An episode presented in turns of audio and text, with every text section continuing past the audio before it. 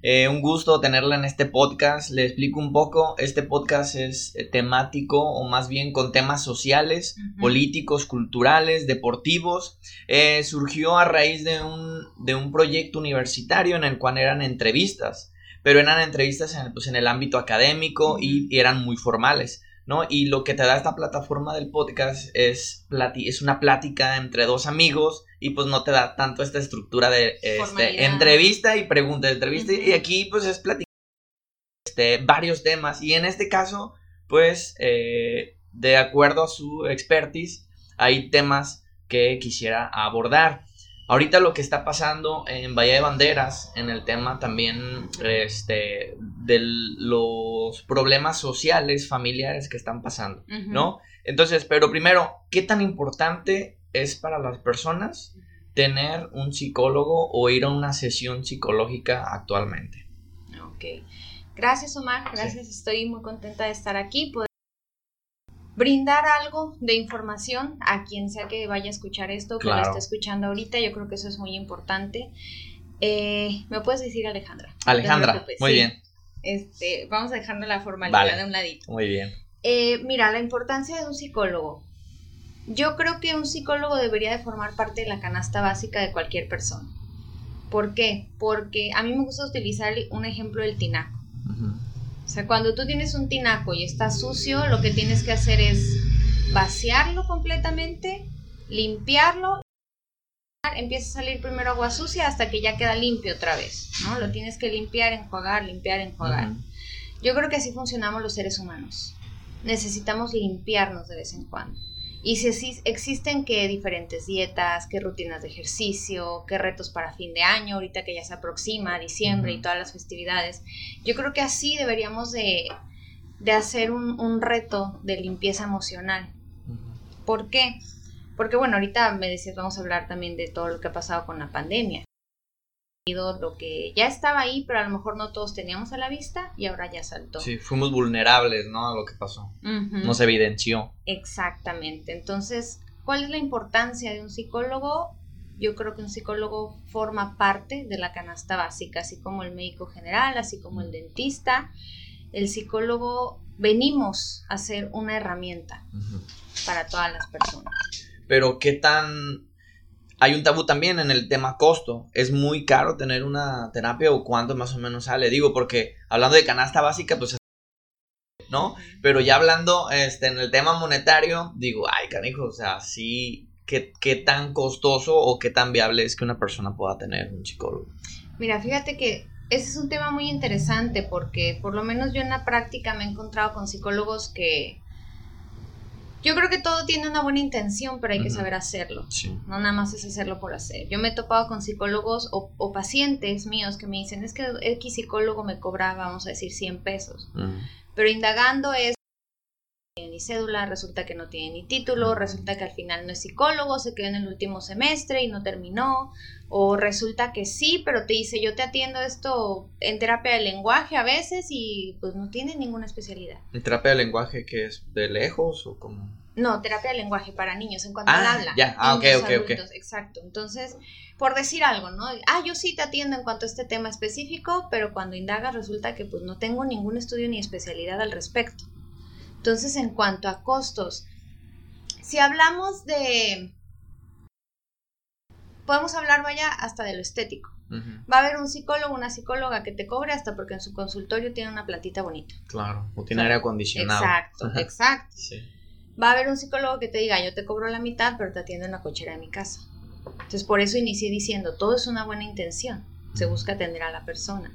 Entonces, una parte tiene que ver con eso qué tanto tú estás dispuesto y qué tanto quieres. O sea, pensando en que tienes el poder adquisitivo, lo quieres pagar, o sea, ¿qué prefiero? Alguien que me que tenga un consultorio, clínica incluso, ¿qué quiero hacer? Ahora, pasando a, lo de adentro, a la consistencia de lo que es la terapia, eso tiene que ver con qué tantas especialidades y preparación tenga cada psicólogo. ¿Qué tan bueno sea? Pues bueno, yo creo que un psicólogo bueno es el que te funciona a ti. Ok porque a lo mejor tú pudieras ir conmigo y decir, esta mujer no me deja hablar, no me ah. sirve de psicóloga. A mí me ha pasado, digo, yo he visitado dos, eh, uno de pareja y otro personal. la verdad, yo sentí que solamente estaba más preocupado por las sesiones en el número de, ah, vamos, o sea, ni siquiera me había eh, consultado, me había platicado, ya me está diciendo que en ocho sesiones te voy a ver y cuándo te va a costar. O sea, yo eso lo sentí, dije, ah, o sea, está más preocupado por el dinero, ¿no? Como paquete vacacional, sí. o sea, dije, no, realmente, ¿qué tal si en dos sesiones o tres sesiones? No sé, pero yo, lo, yo lo sentí así como de, se preocupó más por lo de las sesiones y cuánto me va a costar y todo. Y, y pues no, le de ir, porque yo así lo sentí. Sí, sí, sí. sí, claro, ya estando ahí me gustó y todo, platicamos, pero yo, yo, lo, yo lo vi más por el otro lado, dije, nada, más se, se reflejó que me estaba más dando por el tema monetario. Entonces sí, un, buen psicólogo es el que a ti te funciona. Porque como te decía, a lo mejor a ti te gusta hablar y te toca un psicólogo que su personalidad también es hablar mucho, ser más directivo, dices, no me funciona. Pero si yo quiero eso, que me dirijan, que me digan hacia dónde puedo ir, vas a decir, estoy encantado. Entonces, algo que yo siempre les digo a mis pacientes es, si sienten que esta terapia les funciona, sí, claro, lo pueden decir, te recomiendo a mi psicóloga, pero si sienten que no les funciona, no digan, todos los psicólogos son malos, vayan con otro. Claro. Inténtenlo con otro. Igual nutriólogo, igual me pasó. No, yo practicaba CrossFit y yo sentía que estos dos nutriólogos eran más tema como de gimnasio, no, no con practicar CrossFit, que es de alta intensidad, que otro tipo de ejercicios, y me daban dietas basadas como en, pues, gimnasio, más tranquilo, más normal. Y decía, no, es que yo hasta trataba de decirles, mira, es que en lo que yo practico estoy haciendo esto y esto y esto. Sí, sí, sí. Y no, no veía resultados. ¿Sabes qué es lo que me, me pasó? Fui con un nutriólogo que practica CrossFit. Y él en tres meses me dio los resultados que yo quería. Entonces dije, wow, o sea, y va... En... Claro, claro. Entonces, para no darle vueltas, no estoy dándole rodeos a lo del precio, el precio se puede basar tanto en, instalaciones y demás situaciones, pero yo creo que para pensar si un psicólogo es caro o no, lo podemos valorar en qué tanto te ayuda, qué tanto realmente te está brindando frutos. En cuanto, a, en cuanto a precios de la zona, bueno, sí he escuchado precios de mil, mil quinientos la consulta, precios de 500, la consulta, es más o menos el promedio, 500 digamos, ¿no? El más bajo por consulta. Este, por ejemplo, en mi consultorio. O sea, yo tengo mi consultorio, estoy yo, otras tres psicólogas están ahí trabajando conmigo.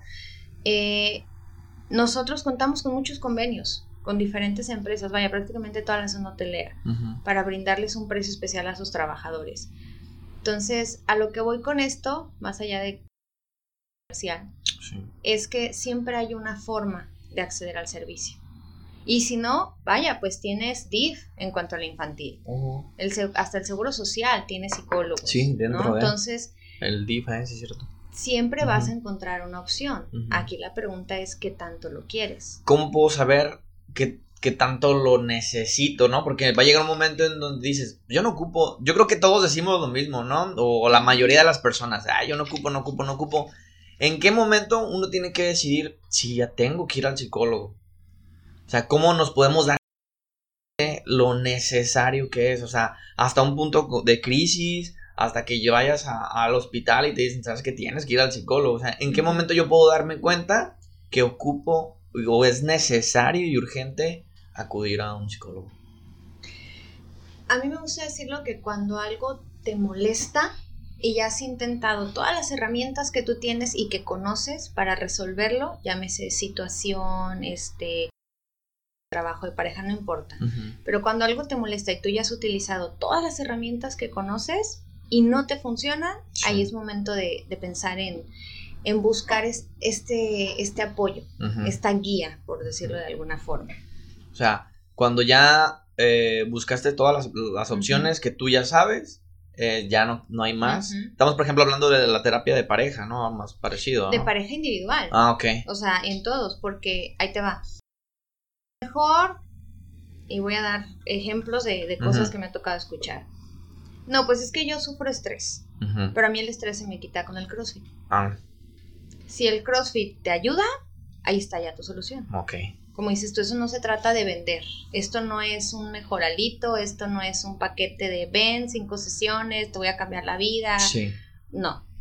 O sea, esto es analizarte tú mismo. Ok, el CrossFit me quita el estrés, pero ¿qué crees?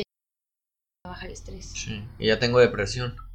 Y ya me siento de malas. A lo mejor ni Eh. siquiera lo identifico como depresión. Digo, me da mucho sueño, me ha bajado Ah, el eso, apetito, me siento de malas. Sí. eh, todo me molesta, que hable mi pareja, su voz me enferma, que hablen mis hijos, digo, ay, como que hasta me caen mal y son mis Eh. hijos.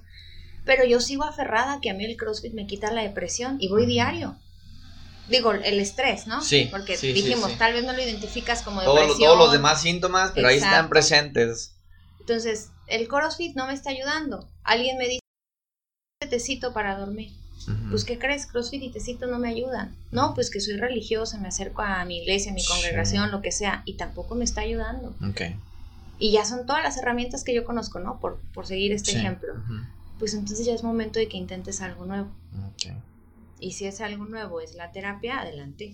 Fíjate que, y ahorita lo comentamos atrás, todavía existe ese tabú que tomar la, una terapia psicológica es, es no estoy loco. O sea, lo ven como que si una persona ya es, ya es en el último caso y ya es como de, ya eh, todavía, y con personas no adultas ni tan jóvenes, sino de mi edad, de que no, es que yo no lo necesito, no estoy tan mal. O sea, no es- le dije, espérate, es que lo que yo he escuchado es que todos ocupamos platicar con alguien que no te va a juzgar, que eso es lo, lo, lo principal. Este, eh, mi pareja va con un psicólogo y fue lo primero que me dijo, es que a mí me da miedo este, que me dijera que estaba mal o que estaba bien, ¿no? Lo primero que me dijo es, no, no, yo no te voy a- aquí a juzgar, o sea, yo realmente vienes aquí a platicarme y yo te voy a dar un análisis de lo que está pasando. Entonces, dijo, ah, caray, o sea, sí es muy diferente. Y coincido contigo, esa terapia la tomó porque este, ya estaba como reventando,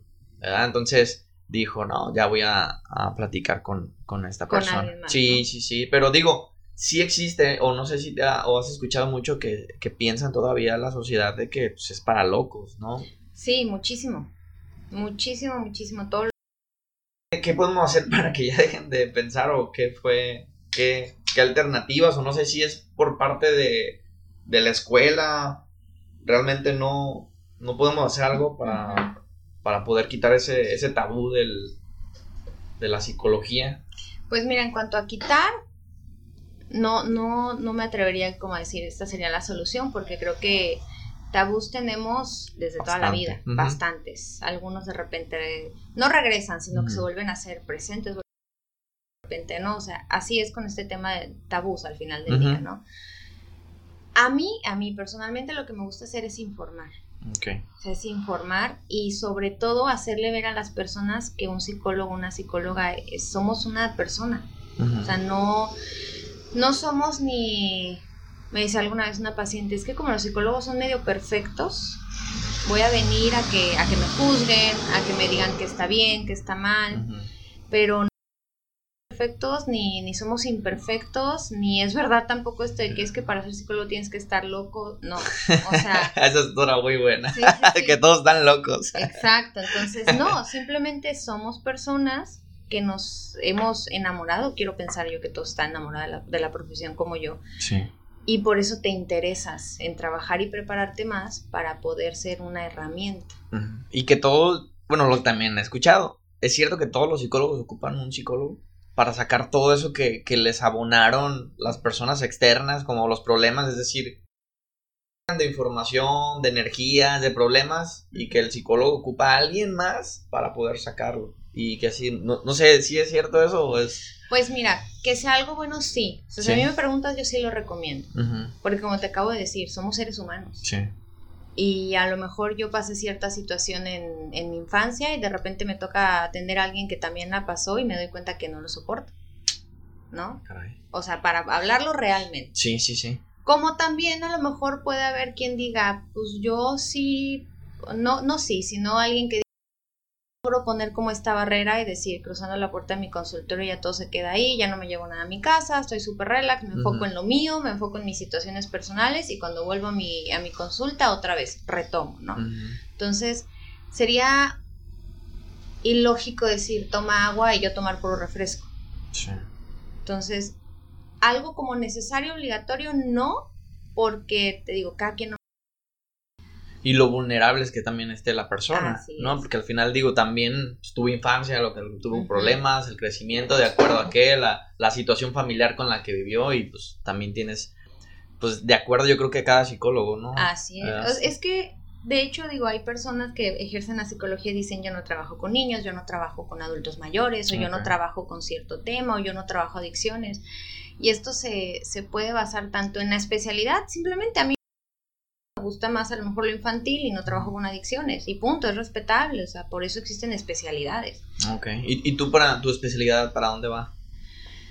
Pues mira, efectivamente a mí la práctica me ha llevado a enfocarme más a toda esta cuestión de relaciones de pareja, eh, lo individual, vaya, pero para mí eso es como la base de en lo que partes, y sobre todo lo referente a lo que mencionábamos hace un momento, a la violencia, a las relaciones, a la reeducación como tal, eh, de, familias, de, niños, de adultos, para este tema de la violencia, que la violencia tiene muchos tintes, digamos, tratar de prevenirlo, ¿no? Porque no es eh, una sola contra el mundo, pero, pero sí, o sea, la práctica me ha llevado a eso. Más a lo familiar. Ok de lo familiar. Este, pues bueno, la pandemia, así como lo estamos diciendo, evidenció a la sociedad, al gobierno, ¿no? En toda nuestra, en lo que teníamos problemas, ¿no? Como, pues como un ente social, ¿no? Nos evidenció, eh, hubo familias que se quedaron sin trabajar, ¿no? Eh, el gobierno eh, lo quebraron totalmente, o sea, eh, realmente evidenció que el aparato de salud pues estaba, estaba tronado y más aún con una pandemia. Dicen que hubo bastante violencia familiar porque pues las parejas ya estaban encerradas demasiado tiempo y que fue el detonante, ¿no? Que, que hubo mucha este, ruptura de parejas. Este, ¿será eso posible? O sea, eh, se evidenciaron como pareja que y el detonante fue el encierro. Mira, sí funcionó como detonante, detonante muchísimos temas, la pandemia. Y en sí no la pandemia, porque el virus yo no creo que haya surgido pensando, quiero ocasionar divorcios. Ah, claro. O sea, en sí es las medidas que se tomaron para prevenir más contagios, que entre esas fue el encierro, el, cierre, el cierre de diferentes eh, eh, cuestiones económicas, eh, restaurantes, aquí en la zona, por ejemplo, restaurantes, antros, bares, entre otros. Centros. El centro, exacto. Yo creo que funcionó como detonante. ¿Qué fue lo que detonó? En efecto, yo te puedo hablar una, el decir, es que estoy todo el día con mi pareja, ya no la aguanto, no lo aguanto.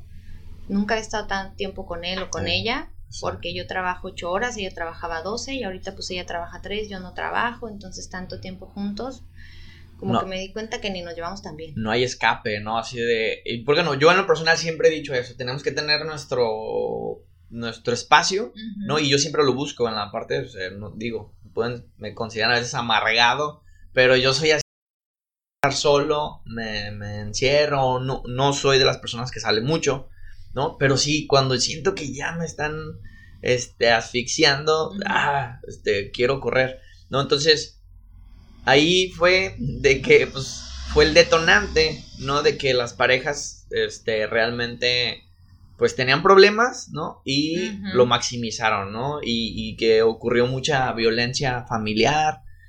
Mira, ahí diste la clave. No es que la pandemia haya generado problemas, es que la pandemia hizo no que se maximice que se dejaran de evitar. Porque a lo mejor yo no me llevo bien contigo, que eres mi pareja, pero pues me encierro en el trabajo y me le voy dando largas al tema. Pero oh, sorpresa, ni trabajo ni salidas. Lo tengo que enfrentar y eso fue lo que pasó en muchos casos. Y la violencia, igual.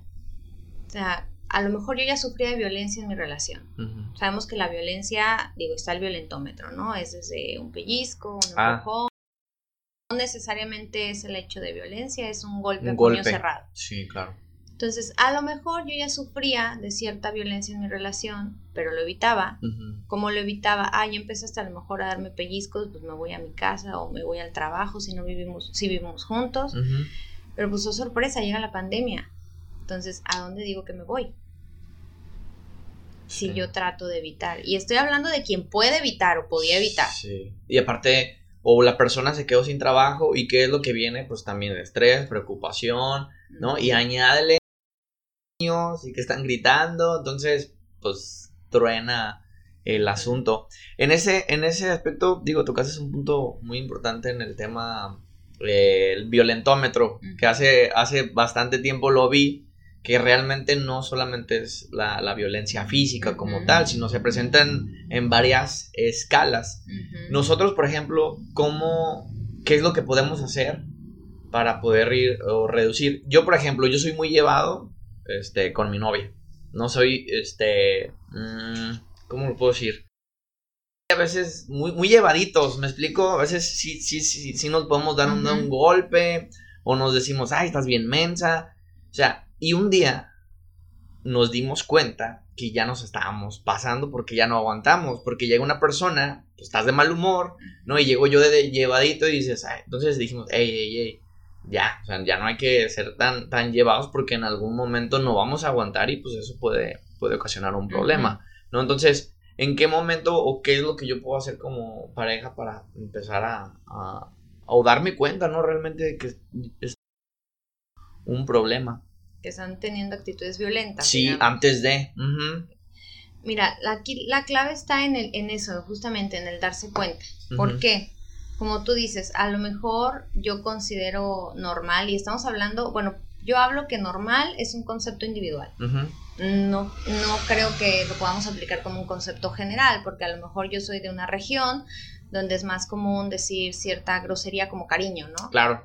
Y, y va a ser diferente mejor vienen de un lugar más conservador y dicen, no, es que ni menso, o sea, eh, menso ya es una ofensa, ni, nada. Exacto, entonces desde ahí partimos, de la normalidad individual. O sea, para ti, tú, tus valores, lo que has aprendido en casa, afuera, eh, amigos y demás, que es normal. ¿no? Entonces, desde ahí partimos, desde el darte cuenta. ¿Y desde qué momento podemos soportarlo? A ver, porque al final dices, él viene de una de un núcleo familiar más, este, pudiera hacerse hasta religioso, ¿no? En donde son más...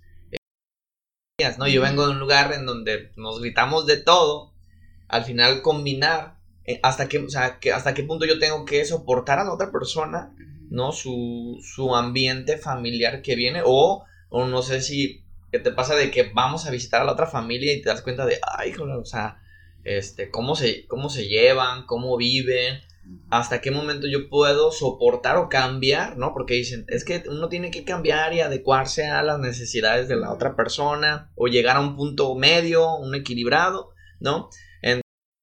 a ver, quita, entiende tus cosas negativas, por ejemplo, vienes de una, de una familia violenta, o sea, date cuenta y quítate eso para no poder chocar, o en qué momento yo tengo que dejar ya de plano esta situación, o sea, tengo que convivir o tratar o de plano no puedo, no se va a poder en un futuro, ¿no? Porque yo soy mucho de eso, de que, un ejemplo, vuelvo, conoce a una persona que toma cada fin de semana, ¿no? Somos no y eh, eh, la, eh, la persona toma cada fin, lo ves normal, lo ves de fiesta, pero ya cuando te juntas, pues él sigue bebiendo, ¿no? Y dices, ey, ey, ey, ey, ey, ya párale. No, espérate, pues es que tú aceptaste eso. Tal vez las señales ahí estaban y tú las seguiste alimentando y realmente pues te casaste con una persona que, que pues era así desde el principio, ¿no? Pero ya no te gustó en el, en el matrimonio, en la relación.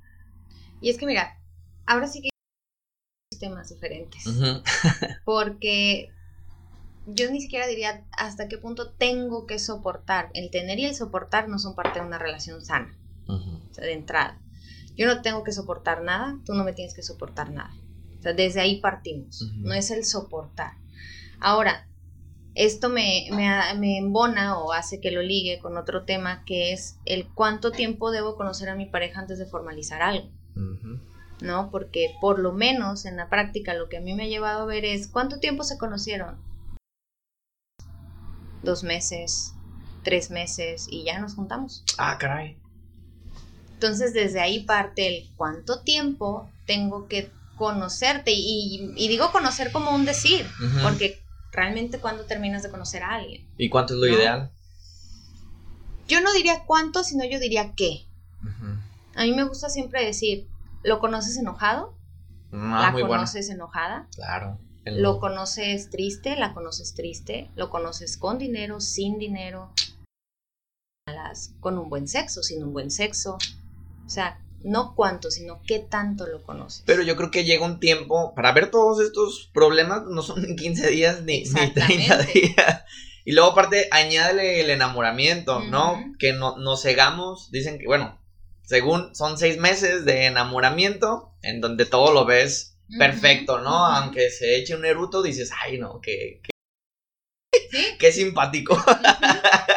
¿No? Entonces, eso lo ves bien. Yo digo que a partir no sería bueno, o sea, de seis meses ya empieza una, pues yo creo que una etapa nueva o, o un tiempo aproximado, ¿cuál sería? Para poder conocer realmente a una persona. Para tratar, digamos, como de conocer un poquito más de los aspectos de la persona, si tuviéramos que decir un tiempo, yo diría a lo mejor de ocho meses a un año. Exacto, muy bueno. Pero te digo, yo prefiero pensarlo como qué tanto conoces, no cuánto, sino conoces. Porque a lo mejor, digo, esto lo, yo lo recuerdo de alguna amistad mía que, que decía, es que ya una persona mayor, decía, cuando yo me casé, estaba a punto de casarme con alguien más. Dice, pero ese alguien más, cuando salimos de viaje por despedida de solteros, se puso borracho y yo nunca lo había visto borracho. Se terminó orinado en un pasillo, desnudo en el pasillo, o sea, Wow. y eso hizo que me decidiera no casarme. Entonces, hay quien te dice, para conocer a tu pareja tienes que viajar. Ah, muy buena, sí he escuchado de eso. ¿sí? Viaja Sí, con ella. Viaja con ella. ¿Por Sí. qué? Más que viajar, porque digo, está claro que no todos podemos decir, hoy me voy contigo a Las Vegas a Sí. ver qué tal eres Sí, como claro. persona. O sea, no. Pero lo que sí es, por ejemplo, ve a cenar con él a los tacos. Y un día hagan su ahorradito y vayan a cenar a un restaurante acá medio fino. Fíjate cómo se comporta. Fíjate si eso te agrada. Fíjate cómo trata al mesero, cómo Mm. trata al del ballet parking. Muy bueno. O sea, fíjate cómo trata a las personas que se a su servicio, ¿no? Eso, por ejemplo, es algo, por decir así. Conócelo con trabajo, conócelo sin trabajo. Y digo conócelo, pues, porque este, estoy hablando de, de lo contrario, pero es también conócela, Sí, ¿no? sí, sí. sí. Conócela cómo se comporta con tu familia. Si tú quieres hijos, pues un día sin querer a lo mejor hasta invita a la McDonald's a ver cómo se comporta con muchos niños alrededor. O sea, ¿qué tanto conoces de esa persona? Sí. cómo es enferma, enfermo. De repente me dicen, es que yo lo amo, pero enfermo es una pesadilla porque no quieren abrir los ojos, me cae mal, o sea, no lo tolero. Y bueno, a veces hay cosas que se pueden acordar, que es otra cosa de las que mencionabas. Decías, ¿qué tanto tengo que cambiar? Yo no diría cambiar, yo diría acuerdos. Porque si a mí me gusta el refresco de manzana, no voy a dejar de tomar refresco de manzana por ti. De entrada pero sí puedo aprender a tener el refresco de manzana y el refresco de dieta en el refrigerador, porque a ti te gusta de dieta. Si bien simple, Sí, sí, sí. Son acuerdos, ¿no? De que. Sí, yo he manejado, fíjate, esa, esa palabra mucho en, en mis relaciones, los acuerdos. Yo, por ejemplo, ¿en qué te puedo decir? Tengo un primo que es como mi hermano, ¿no? Y yo realmente no soy de amigos de que me voy cada fin de semana. No tengo amigos y mis amigos son de 50 años, ya señores grandes. Ujú. y nomás dos tengo. Y cada vez que venía mi primo, que es cada seis meses, ¿no? Yo me iba con él a festejar y, y realmente, pues, había problemas, ¿no? Con, con mi pareja, así de que, ¿por qué? Porque nunca lo hago y cuando viene él, ah, me destrampo y me vuelvo loco, pero pues porque yo lo quiero aprovechar, son dos, tres días que estaba conmigo y yo lo quería aprovechar al máximo. Entonces, así como de, ey, ey, ey, así no eres, ¿eh? O sea, no, espérenme, o sea, pero es que él es una persona para mí especial, que no es mi primo, es como mi hermano y es el único que tengo de mi edad. Entonces, ahí que fue, tuve que negociar. O sea, de- tuve que platicarle todo, ¿no? Decirle, hey, dame chance. O sea, yo, yo no voy a salir nunca de, de fiesta, de borracho, con mi... Porque una ni tengo. Y... No, sí. y, pero dame chance, o sea, cuando llegue esta persona, o sea, dame la oportunidad de salir con él. No, porque a veces es que yo también quiero ir. No, no es lo mismo, o sea, porque uno quiere decir groserías. También uno como hombre, pues quiere hablar de mujeres, me explico, y pues ya no es lo mismo. Entonces, muchas veces sí, pero en el final yo, yo desde ahí comprendí que es negociación. No, porque normal es, este, ah, no, pues si quieres, ¿eh? y si no te gusta, a la fregada, ¿no?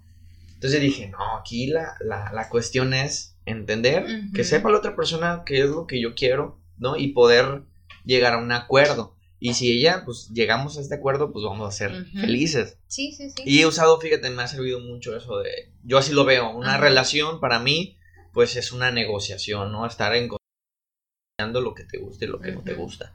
Pero bueno, fíjate, eh, yo creo que al final ahí están los indicios, ahí están los focos que en algún momento se van a hacer más grandes o en algún momento nos van a enojar, pero muchas de las veces no los vemos, ¿no? O sea, en el noviazgo, claro, no los, nos cegamos, o sea, ahí están los indicios, este, desde el primer momento te están diciendo quién es la persona, pero nos cegamos, no, no, va a cambiar, o va a cambiar, no es la palabra de va a cambiar, va a cambiar. Cuando ya nos casemos, lo voy a cambiar, ¿no? Y al final, todo lo contrario, ¿no? Ahí siguen y, pues bueno, son son parte de. Así es, y es que fíjate, acabas de, digo, son, la verdad estos todos son temas muy interesantes porque ya sea pareja, individual, todos están relacionados al final del día, es lo que compone a una persona, nos compone, pues.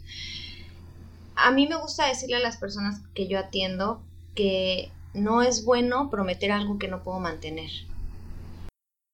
Es decir, yo no te puedo prometer eh, digamos, tú dices, me gusta el CrossFit y yo quiero ser tu novia. Pues yo no te puedo prometer que te voy a acompañar al CrossFit todos los días, porque resulta que yo trabajo de 9 de la mañana a 10 de la noche. ¿A qué hora? Ah, pero como estoy en, fase de venta, ¿no? ¿Qué hago? Te digo que sí. Que digo, al final del día, yo soy psicóloga, pero también soy mercadóloga. Entonces, creo que están bastante relacionadas ambas cosas. Porque de cierta forma nos vendemos y yo me quiero vender como una buena novia o prospecto de novia. Entonces, sí. sí, sí, todos los días voy a ir al CrossFit contigo. Todo lo mejor. Exacto. Ve todo lo mejor que yo tengo, ¿no? Exacto. Pero ¿qué pasa cuando ya tengo una relación? Podemos caer en cierta comodidad. Sí. Y la comodidad hace que nos dejemos de esforzar. Que nos, arreglemos. Deja, deja ya lo físico. Que dejemos la puerta abierta del baño. Sí, sí, sí, que te vean vulnerable. Claro, ¿por qué? Porque yo ya me vendí, ya me compraste. Sí. Digo, eso hablando como si fuéramos un producto. Ahora hablando emocionalmente es, yo ya conseguí que te engancharas. Y eso, por ejemplo, lo voy a ir relacionando con la violencia. Claro. Yo ya conseguí que te engancharas conmigo, entonces ya lo que te dé ya va a ser ganancia para ti. Muy bueno. ¿No? Entonces, pues, como dices tú, a ver, tú me conociste tomando. Sí. ¿No? Y dices, ahí están indicios. Al final del día es todos somos alcohólicos. Si tomamos cualquier bebida, todos somos alcohólicos, nada más que Claro. Entonces, tú me conociste tomando cada fin de semana. ¿Qué indicios tú te negaste a ver que ya te estaban gritando, pues esto va a continuar? Si no aumentar o disminuir, por lo menos va a seguir igual, en el ejemplo que dabas, ¿no? Entonces, como pareja yo me vendo, te vendo una imagen, quiero quedar bien, como decimos aquí coloquialmente, quiero quedar bien y te digo que sí a todo. Pero ya que somos pareja y ya tengo cierta confianza, pues ya sé que te puedo decir que no. Pero entonces nos vamos del otro lado y la otra parte dice, ay, pero si tú me acostumbraste a ir conmigo al CrossFit todos los Sí, entonces yo lo podría resumir así, no hay que prometer algo que no se pueda mantener. Entonces hay que ser lo más eh, reales o lo más eh, sinceros, ¿no? Con la otra persona, porque al final es, yo lo puedo decir, es un engaño. ¿No? En seis, siete meses de ahí van a ocurrir los problemas y van a tronar, porque estás engañando. Fíjate, a mí lo que me pasó, y, soy muy honesto, por ejemplo, con, mi novia, yo le decía, en las parejas este, que están utilizando el celular, ¿no? Estaban comiendo y yo estaba comiendo con ella. Yo tengo un vicio con el celular, ¿no? Entonces, pero ella me dijo, no, si yo no soporto eso. Yo dije, ay Dios. Entonces, yo, tampoco. Tampoco, mira, míralos, míralos, criticándolos, ¿no? Y ya después, pasando el tiempo, me dijo, ¿sí te acuerdas ¿eh? de aquella plática? Y le dije, sí, sí, me acuerdo, la sé. O sea, que tú me dijiste que no eras así, ¿no? Y, y, y yo creo que ha sido un problema muy fuerte, no tanto de que gritarnos y eso, pero sí es algo que le molesta. No, porque a veces la verdad sí me está platicando cosas y yo estoy acá con, con mi celular o viendo un video. Tal vez porque su, su historia este, o su- no, no me llama la atención. No, pero sí me doy cuenta de que ella me lo dijo. Y, y varias veces me lo repite. Hey, ¿te acuerdas? ¿Te acuerdas? ¿Te acuerdas? ¿Te acuerdas? Y, y qué mentiroso eres. O sea, soy yo, pues sí, la verdad fue, pues, para, para tenerte, pues, o sea, para Ujú. que no te asustaras. Porque realmente, si yo le hubiera dicho, no, pues yo sé, yo, yo soy así, tengo un problema con mi celular. Y no Tal vez, sí, tal vez en ese momento dice, ay, no, yo con esta persona, no. Pero al final, pues, sí lo hacemos, ¿no? Muy evidente. Exactamente. Pero bueno, en, pasando a otro tema, eh, vi aquí en, en- estaba buscando en la página el eh, los suicidios en, en la región. Este se eh, por parte del financiero dice INEGI que entre 2020 y 2021 se reportaron 500 mil suicidios en la en la República Mexicana entre una edad de jóvenes de 25 a 34 años por depresión, alcohol, drogas. Y en Nayarit hubo un incremento del... ah, se, me, se me puso... Se duplican los suicidios en Nayarit 2020, 91 suicidios, el doble de hace algunos años. Entonces, híjole, volvemos a lo mismo, ¿no? Nos evidenció al- algunos, digo, de por sí ya pudiéramos ser unas personas depresivas, ¿no? Pero, pues, un- como tú dices, un nivel bajo. Yo, por ejemplo, ¿cómo me doy cuenta que, que yo soy, que estoy con... una- Me encanta dormir. O sea, o más bien, ya me duermo demasiado y ya me digo, uy, ya, ya traigo mi, mi depre, ¿no? Entonces, no sé, o, o no, mm, quiero pensar, o de una manera bien sincera contigo, yo creo que todos pensamos, o se nos viene a la, a la mente en algún momento el suicidio, ¿no? Yo, yo- o sea, para mí sería hipócrita decir, nah, yo, yo nunca he pensado suicidio. No, o sea, sí, sí me llega un día a la mente, pero ya el actuar, no. Una porque tengo mis hijas, eh, tengo... Ah, relájate, o sea, pero yo creo que a todos, o no sé tú cómo ves, a todos nos ha llegado por la mente el decir, ya, ya no quiero saber de nada. Y, y, y qué es lo que podemos hacer como personas, este, darnos cuenta de eso y pues tomar cartas en el asunto. Pues mira, es que realmente el tema de la muerte para nosotros los mexicanos yo creo que siempre está presente, ¿no? Desde nuestras festividades, tradiciones, o sea, está presente el tema de la muerte. Lo normalizamos. No normalizamos, pero lo, lo- o sea, sabemos que está ahí, no es... Hay quienes dicen yo no le tengo miedo a la muerte porque estamos familiarizados, también depende de nuestras creencias religiosas, por ejemplo, el decir es Vida pecado, después. no es pecado, hay vida después, este creo en, en la reencarnación, pues bueno, vamos re- reencarnando, no sé. ¿no? Sin, sin meterme, eh, sin andar tanto en, en ese tema de la religión, pero lo que sí es que el suicidio es, eh, me decía, hay quien me, me llega a preguntar a mí, es que es algo muy cobarde, hay quien dice es algo muy valiente, ¿no? Hacerlo. Yo creo que realmente es algo muy personal. Yo no me atreveré a decir cobarde o valiente porque yo no he estado en la cabeza de quienes han tomado esa decisión Sí, y yo no claro. sé si están pensando, es que tengo miedo y ya no tengo nada que ¿Qué hacer. fue lo que pensaron? no? Exacto, o si están diciendo no me van a encontrar, ¿no? Este, y no me no voy a pagar y me voy a suicidar. Entonces, el tema del suicidio realmente es algo muy delicado. Y por ejemplo, con, con personas que yo he atendido que en algún momento han expresado, sí, yo me quiero quitar la vida, en su mayoría es porque ya no sé qué hacer. Mm, ya. Se les acaban las alternativas, se les cierra el mundo, ¿no? Entonces, ya no sé qué hacer, o lo que quiero hacer no lo he podido hacer. Eh, o a lo mejor, vaya, en mi caso es muy importante un título universitario, yo nunca pude terminar la carrera y entonces mucho y, y para mí es tan importante este aspecto que, que siento que ya no tengo más que hacer ni cómo hacerlo. Entonces, yo creo que ese es un tema muy personal, pero lo que sí creo es que, pues lo conectamos con lo que hablábamos al inicio, hace falta reeducar a las personas, reeducarnos, o sea, incluyéndome en que si me duele la muela voy al dentista, en que si siento que mis emociones me están doliendo un poquito puedo acercarme al psicólogo. Entonces, se incrementaron en la pandemia, claro. Yo decía o creí o no me daba el tiempo, como te digo, no es que hayan evidenciado, sino que nos quitaron herramientas de evitación. Yo no me daba el tiempo para para decir me estoy sintiendo mal por esto o siquiera identificar que me estoy sintiendo mal por algo porque me centraba en el trabajo.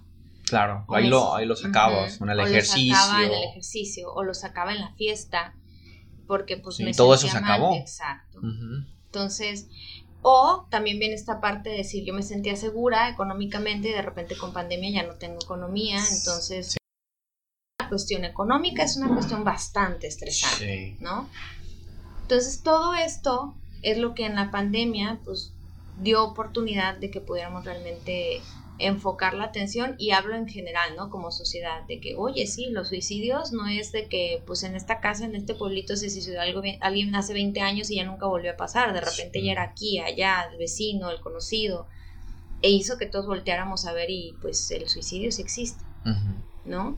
¿Por qué? Porque algo que me toca escuchar muy comúnmente es que, es que dice que se quiere matar, pero lo... Mm, muy bueno. ¿No? Sí. Y lo primero que debemos recordar es que ante cualquier amenaza o comentario de me quiero suicidar, no es ni una broma ni es para llamar la atención. Está llamando. o sea, te está, está pidiendo apoyo. Exacto. Y tenemos que tratarlo como tal. Sí. ¿No? Si en el peor de los casos resulta que la persona a lo mejor este lo llega a hacer, bueno, yo como persona externa puedo quedarme con con ese conocimiento personal de saber que, que intenta, ¿no?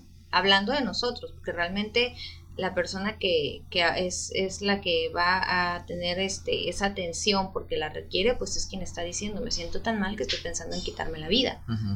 Entonces, incluso con, con la universidad eh, decíamos, bueno, la prevención del suicidio, lo primero es que hay ciertos pasos que seguir. Una, entre ellos no tomarlo a juego, no es ni una broma, no ni quieren llamar la atención, es se sale el tema atenderlo como tal, como algo de importancia, de entrada. Sí. Yo creo que todos hemos tenido alguna persona que a veces eso nos, nos pide, ¿no? Como ayuda. No tanto digo, pues yo no soy psicólogo, pero él quiere platicar conmigo, me busca no, y me recuerda mucho ahorita que mencionas a la universidad, en el Cook, no sé si recuerdes de una chava que se suicidó en el baño, ¿no? Y que había indicios de que había pedido ayuda o había de que, este, te quiero bullying.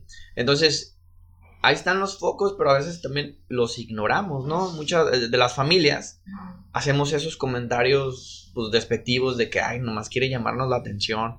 No, yo creo que muchas de las veces ahí pudiera haber estado ese foco o esa llamada de atención, más por las personas que están alrededor, ¿no? Yo estoy hablando de las personas que están alrededor, de que también hay que poner atención, ¿no? Familiares, amigos, que nos pudieran haber dado este mensaje, no lo vimos, ¿no? Eh, dentro de qué es lo que uno puede hacer, o sea, de plano, yo creo que lo más recomendable es ir a un psicólogo o buscar eh, como dije, diferentes herramientas y ya la, la última, el psicólogo. ¿O qué es lo que yo pudiera hacer?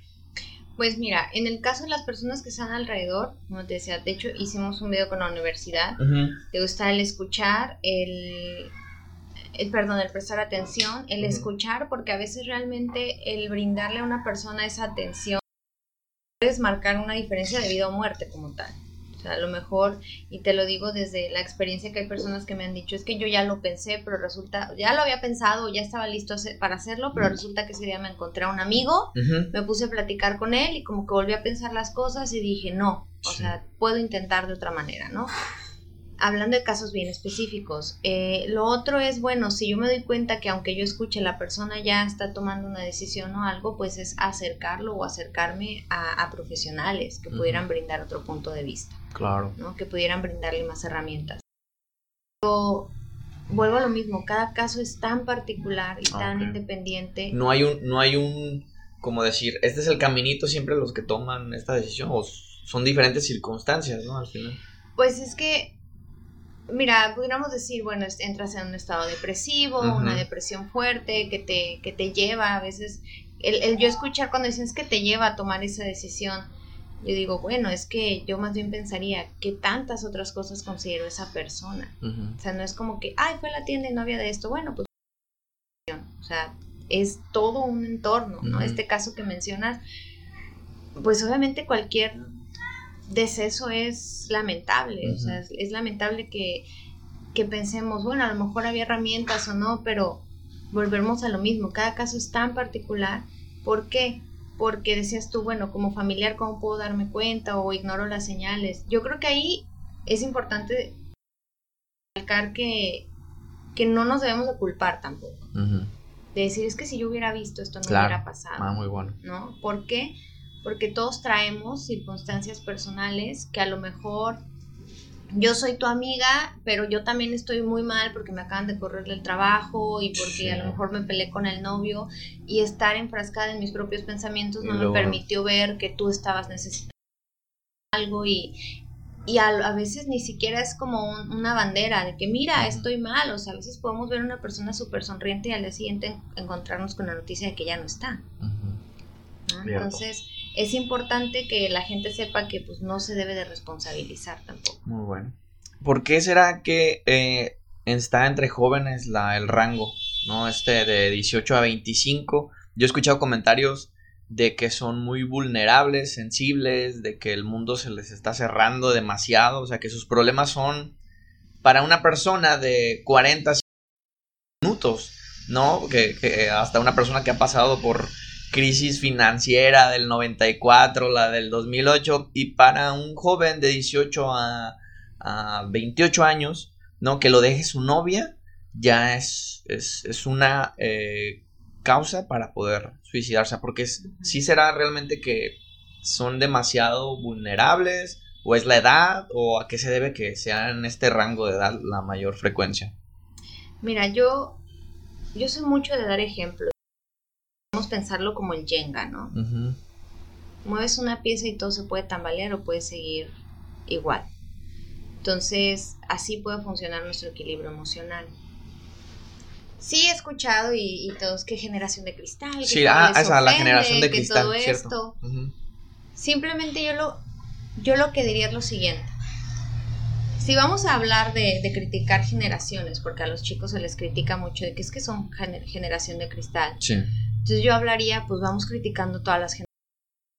Y a lo mejor cuando las personas que ahorita tienen 60 años, 50, 60, 70 años, pues a lo mejor ellos tenían a mamá o papá todo el día en casa, porque anteriormente, pues a lo mejor con un sueldo ajustaba, ¿no? Sí.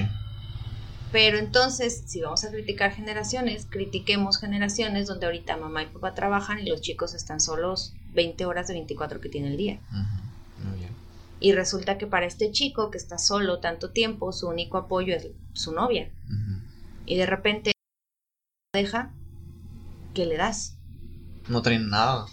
De que se apoya. Entonces, esto siendo como medio agresiva, ¿no? Porque a los chicos, no, es que no aguantan nada. Bueno, entonces también vamos hablando de esta generación de papás. De todos. Fíjate, yo escuché esa también de un psicólogo. Eh, que los problemas de los papás, de los abuelos, traen como consecuencias lo que tenemos ahorita, ¿no? Eh, por ejemplo, que en la revolución hubo, ¿no? De los papás a las hijas o de los abuelos y que, era una, pues era, pues al final era una revolución, ¿no? Un, un, un desacierto social, problemas demasiado, y que todo ese arrastre de problemas, pues realmente en la revolución o en los 20, 30, pues realmente no había un psicólogo, ¿no? Entonces, trae este arrastre de papás alcohólicos, hijos, este, papás ahorita, por ejemplo. Mi mamá tuvo consecuencias de una mamá alcohólica, ¿no? Pero fue así porque tal vez sus papás, este, y también sufrió violencia, fíjate, ahorita que me estoy acordando, sufría violencia porque tenía una mamá soltera y los levantaba temprano y, a una bisabuela le, puso un machetazo. ¿Me explico? Entonces, alcohólica, abuela, mamá, violenta, ¿no? ¿Y en qué momento? O sea, es un arrastre y da como consecuencia una, una generación, pues débil, se pudiera decir, ¿no? Lo de cristal, o sea, pero al final fue la, el, los problemas o los arrastres de otras generaciones. Así es como lo estás diciendo. Pues mira, más que arrastre está esta cuestión de que lo que pasa en la infancia, dicen, es que en la infancia esto me marcó, sí, pero ya bajar, ¿no? Entonces, pensando en los chicos, eh, como decías tú, es que a lo mejor para alguien de 40 años son problemas diminutos. Sí. bueno, pero entonces a lo mejor los problemas de esa persona de 40 años para un chico de 18 también le van a parecer insignificantes. ¿Por qué? Porque a lo mejor el de 40 años dice, ¿cómo voy a pagar mi carro? El chico de 18 diga, pues no lo pagues, o sea, ándate en camión, ¿no? O sea, si volteamos los papeles. Claro. Entonces, a lo que voy es a esto, los chicos ahorita, igual que todos, buscamos pertenecer, ¿no? Entonces, a lo que papás se preocupan por darme lo mejor económicamente, porque es eh, bastante común esta frase de pues, lo que yo no tengo que mis hijos los lo tengan. Eh, lo que yo carecí, que mis hijos no lo carezcan. Entonces, busco darte lo mejor económicamente, pero resulta que no sé ni cuál es tu color favorito, que no sé cuál es tu mm. película favorita. Ah, muy bueno. Que no sé, este, pues yo sé que te hacías pipí de chiquito, pero no supe ni a qué edad o no me acuerdo a qué edad dejaste de trabajar para darte lo mejor y no valoras mi esfuerzo y no sé qué, y ya se convierte en un reclamo. Y de repente es muy común preguntar a los chicos, si tú pudieras pedirle lo que quisieras a tus papás, ¿qué les pedirías? Tiempo. esa, la vi una encuesta a nivel nacional que les hicieron esa pregunta a diferentes edades y todos consiguieron era atención y que me escuchen, ¿no? Este, que platicar con mi papá. Entonces, al final, pues, ahí está, ¿no? la, solución a un, un problema. Pista ligerita. Sí, sí, sí. No, pues increíble. Y sí, sí lo había. Y de hecho lo platiqué con mis hijas. Hice un podcast con mis hijas y les dije, este, y me lo dijeron, que estoy mucho con mi celular. Entonces dije, oh Dios. Bueno, ese no lo saqué porque me dio pena que me evidenciaron. Pero sí, fíjate, eso me dijeron, de que pasaba mucho tiempo con mi celular. Y bueno, pasando ya a último tema, está el femicidio, feminicidio, perdón. Este, estaba viendo también por medio del Universal ¿no? Que somos un estado en que se incrementó el semáforo delictivo. Eh, y pues bueno, aquí en Valle de Banderas tuvimos un caso, al igual. Este, y yo, yo te lo decía, eh, para mí, pues solamente es eso, la punta del iceberg que salió a flote. No, realmente creo que sí tenemos un problema muy fuerte en, la región, ¿no? Y más en estas eh, colonias, fraccionamientos, este, que son muy vulnerables, en donde primeramente no hay servicios, este, dicen, es un fraccionamiento privado, privado de agua, de luz, de todo.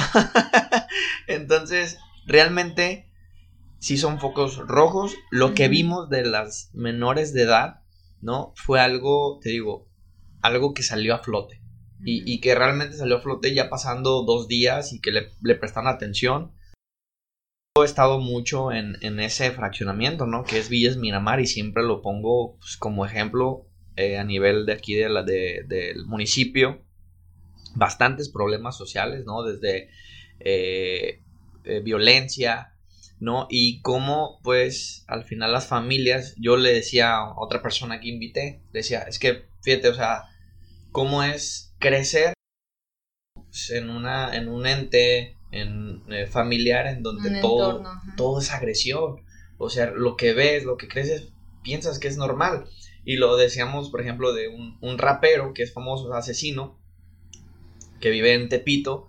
Dice, es que yo cuando crecí, pues pensé que esto era todo, que todos vivían igual que yo, que todos comían lo mismo que yo, vestían igual que yo. Entonces, para mí esto era mi, mi mundo. ¿No? Entonces yo dije, pues, es, igual para, para los niños. Ahí, este, pues eso es su mundo, ¿no? Y, no ven más allá. Y otra, también critico la parte, pues, de que no todos tenemos las mismas oportunidades.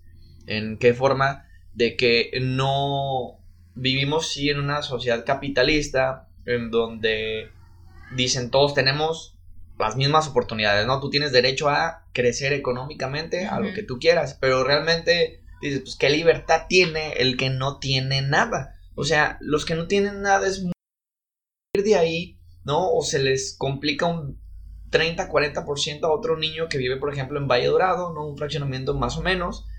Y realmente los niños que hay, o sea, es difícil poder atacar ese problema, ¿no? Porque realmente yo lo veía, este, estamos viendo que sí, que están dando justicia a nivel, este, estado, ¿no? Este, están eh, atacando este problema, pero yo te lo comentaba, o sea, pero realmente esa será la solución o tenemos que meternos de, lleno a, a ese problema.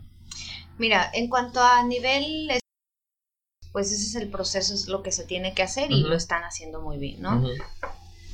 Pero yo prefería hablar como a nivel social y aún más personal.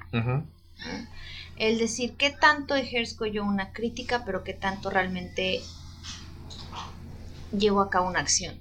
Claro. O sea, no desde ahí, de entrada. Porque me toca ver, escuchar, presenciar, eh, y por qué no decirlo en ocasiones hacerlo. De decir, ay, este, ¿me quieres vender algo? Desde ahí, que aquí en la zona quiere una florecita, quiere esto. No, no, no, hazte para allá. Entonces, ¿qué tanto entonces sí estoy dispuesto a actuar? ¿No? ¿Qué tanto sí estoy dispuesto a hacer yo? Entonces, yo creo, y sí soy fiel creyente de esta cuestión de que si tú cambias, cambia el mundo. ¿Por qué? Porque estamos hablando, como tú dices, estamos hablando de un fraccionamiento, pero yo lo diría, estamos hablando de cada casa. Cada niño, su primera escuela es la casa, realmente. Sí. Entonces, si un niño ve que en casa papá este, de pendeja no baja a su mamá, el niño sí lo va a decir a la maestra. El niño sí le va a decir a sus compañeras. Ni siquiera estamos yendo a un fraccionamiento en específico que, claro, son situaciones y, banderotas que hay que atender, pero nos podemos ir casa por casa. ¿no? Casas en las que los niños no tienen respeto, tienen miedo, pavor de que llegue papá, porque me va a sonar y me va a reventar la boca. De cualquier cosa. Exacto ese miedo de no poder moverme. Y como tú dices, como este rapero, yo creo que así es el mundo y yo creo que así es todo lo demás. Sí. ¿No? Entonces, yo creo que tenemos que partir de qué tanto sí estoy dispuesto a hacer yo. ¿No? En decir, qué tanto puedo dar, claro está, y recalcar sin quedarme yo sin nada. Esto es como un tanque de gasolina, yo te voy a ayudar con la mitad, pero yo no me voy a deshacer de mi reserva. Entonces, si necesidad llámese comenzando por mi vecino, por mi sobrino, ¿no? Por mi hermana, por mi hermano. Yo he tenido muchísimas personas que me dicen, es que la cita no es para mí cuando llaman, la cita es para mi hermana, que está muy mal, pero yo lo que puedo hacer es hacerle la cita, ya de ella depende ir o no. Si va a ir o no. Entonces, esas son, ese tipo de acciones son las que van ejerciendo el cambio. El decir, ¿qué tanto sí estoy dispuesto a hacer yo como sociedad? ¿No? A lo mejor mi vecina yo veo que a lo mejor mi vecina no tuvo la oportunidad hasta segundo año de primaria y tiene hijos pequeños, pero pues les quiere enseñar a leer o algo y no puede y cómo y de repente descubro, pues yo puedo a lo mejor a los niños enseñarles a leer. Si no van a la escuela, pues por lo menos yo decirles, yo les enseño a leer, o sea, y, es lo que yo puedo contribuir. Lo que yo puedo aportar. Exacto. ¿Por qué? Porque a lo mejor yo no puedo llegar y decir, voy a implementar esta nueva ley, voy a dar este nuevo apoyo de gobierno, porque no funcionan así las cosas. Estoy que respetar. Pero qué tanto sí puedo y quiero hacer yo. Porque esto es como el efecto del testigo. Todos ven, pero nadie actuamos. Claro. Está pasando esto y seguro que alguien de las 20 personas que estamos aquí va a decir algo. Alguien lo va a decir. Yo no, pero alguien. Y lo podemos poner hasta en las cosas este, materiales más banales. Es que mi calle está llena de hoyos alguien debería de hacer una propuesta y reportar porque tenemos hoyos en la calle. Yo no, porque yo no tengo tiempo, yo trabajo mucho, yo no voy a andar apaleando, como crees? ¿Para qué? Para que el vecino, el vecino ni quiere cooperar y se bloquea ya cualquier acción. Y ya nadie lo, nadie lo hace. Exacto. Todos piensan igual. Todos piensan igual. Sí. Entonces. Que alguien más lo haga. Así pasa con la violencia. Que decimos, no, es que a lo mejor este niño no sabe leer y, aquí está, es mi vecino. Ay, ojalá alguien le enseñara. Alguien, yo no, pero alguien. Entonces, tu solución es actuar, ¿no? Que lo, lo poquito que pudiéramos aportar, lo hagamos. Tal vez no estamos en la, en la solución de leyes, no de otorgar programas o recursos, pero lo poco que, que podamos hacer, ¿no? O lo que podamos hacer, no más bien no poco, lo que podamos hacer, pues realmente lo hagamos, ¿no? Actuemos. Claro, y es que, mira, nosotros ocuparnos de lo que podemos hacer y las personas que tienen las capacidades que se ocupen de lo que tengan que hacer. Pero si yo llego contigo y te digo, es que este, yo quiero café y nunca me diste café, tú me vas a decir, oye, pero aquí estaba el café, tú nunca lo tomaste. Claro. Entonces, ¿qué pasa? Tú ya cumpliste con tu parte, que no hice mi parte. Y eso es lo que mucho pasa, ¿no? Realmente a veces las personas no ponen de, su parte. Yo, eh, en este caso, por ejemplo, hubo un caso de violencia, ¿no? Que me lo reportaron y yo de alguna canalicé, ¿no? A la persona, le dije, ¿sabes qué? Ve ahí, tienes que poner tu denuncia y tienes que dejar el antecedente para que no vuelva a pasar. Y tardé dos días, horas platicando, haciéndole conciencia de que... No le dije, oye, ¿qué onda? ¿Sí pusiste la denuncia? No, la verdad ya no fui. Y que pues me desmotivó, o sea, digo, ah, entonces ¿Para qué me ando desgastando dos días hablando contigo todo, este, explicándote. explicándote el qué tienes que hacer para que no lo hayas hecho? O sea, y ahí, ¿qué fue? Dije, ay, no, ya, no me voy a meter en esos rollos, porque luego al rato va a quedar bien con su esposo y me va a ver de que yo andaba queriendo, este, divorciarlo, yo, yo voy a quedar mal. También te llega eso, ¿no? De que dices, ay, o sea, yo te estoy dando todas las herramientas para que puedas actuar y no, no lo haces. Pero bueno, entonces, concluyendo, eh, pues creo que dijera una amiga, es de las dos partes, ¿no? Sociedad, este, y en lo individual poder actuar, ¿no? Este, pero pues bueno, recomendando siempre, eh, pues una terapia, ¿no? Eh, psicológica en todo momento, es esencial. No, sí. Sí, si, si yo quiero tomar una decisión y no estoy segura y no le quiero comentar a mi mamá porque mi mamá me va a decir, yo te dije, no le quiero comentar a mi amiga porque me va a decir, ay, que te valga, yo qué sé. Así sea una o dos sesiones, yo voy, aclaro mis ideas y pueden tener por seguro que lo que decidan, que lo que hagan, lo van a hacer desde la tranquilidad, pero sobre todo desde el amor propio. Ok. ¿Y dónde te podemos encontrar? Este, ¿Estás en bucerías, creo? Sí, mi consultorio está en bucerías área de bucerías está sobre la avenida principal. Es Avenida de Nacosari, número 222. Estamos frente al único casino que hay en bucerías. Mm, ok. ¿Y se, llama tu Es el consultorio psicológico Capaz. Capaz. ok, de todos modos ahí voy a poner los teléfonos para cualquier consulta. Sí, de lunes a domingo. Muy bien, perfecto. Pues te agradezco mucho que hayas compartido un poco de, de tu experiencia que tienes como psicóloga y pues bueno, ojalá eh, te volvamos a, tener aquí. Claro que sí, con mucho gusto. Ojalá surjan muchas dudas para venir a aclararlas. Muy bien. el amor. Muchas gracias. No, de nada.